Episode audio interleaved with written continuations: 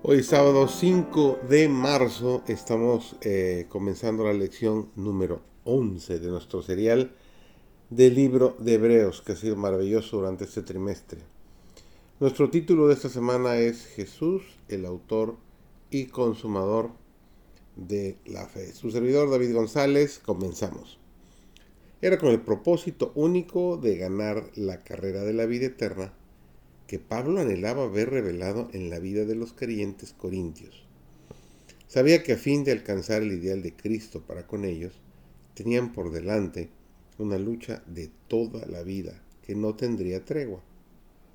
Les pedía que lucharan lealmente, día tras día, en busca de piedad y excelencia moral. Les rogaba que pusieran a un lado todo peso y se esforzaran hacia el blanco de la perfección en Cristo. Pablo señaló a los corintios la experiencia del antiguo Israel, las bendiciones que recompensaron su obediencia y los juicios que siguieron a sus transgresiones.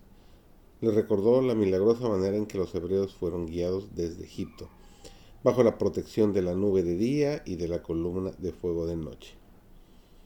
Por estos actos, Dios había reconocido a Israel como su iglesia. Los hebreos en todos sus viajes tenían a Cristo como su jefe. La piedra herida representaba a Cristo, que había de ser herido por las transgresiones de los hombres, para que pudiera fluir a todos la corriente de la salvación. Tan ciertamente como que tenemos un Salvador personal, tenemos también un adversario personal, cruel y astuto, que siempre vigila nuestros pasos y trata de desviarnos. Puede obrar con más eficiencia bajo un disfraz.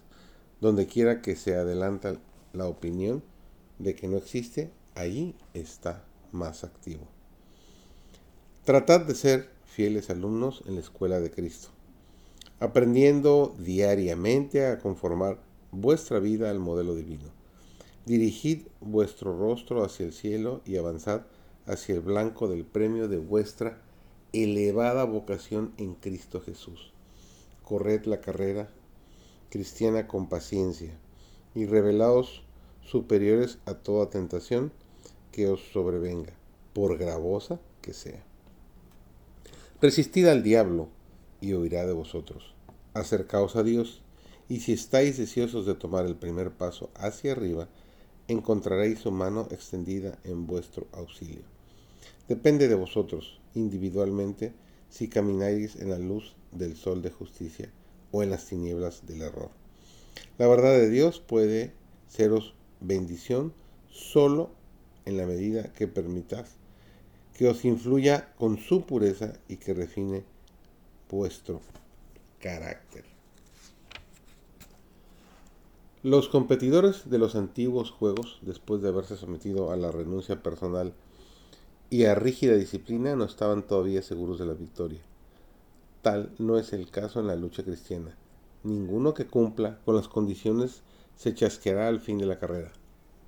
Ninguno que sea ferviente y perseverante dejará de tener éxito. La carrera no es del veloz, ni, ni la batalla del fuerte. El santo más débil, tanto como el más fuerte, puede llevar la corona de gloria inmortal. Puede ganarla todo el que, por el poder de la gracia divina, pone su vida en conformidad con la voluntad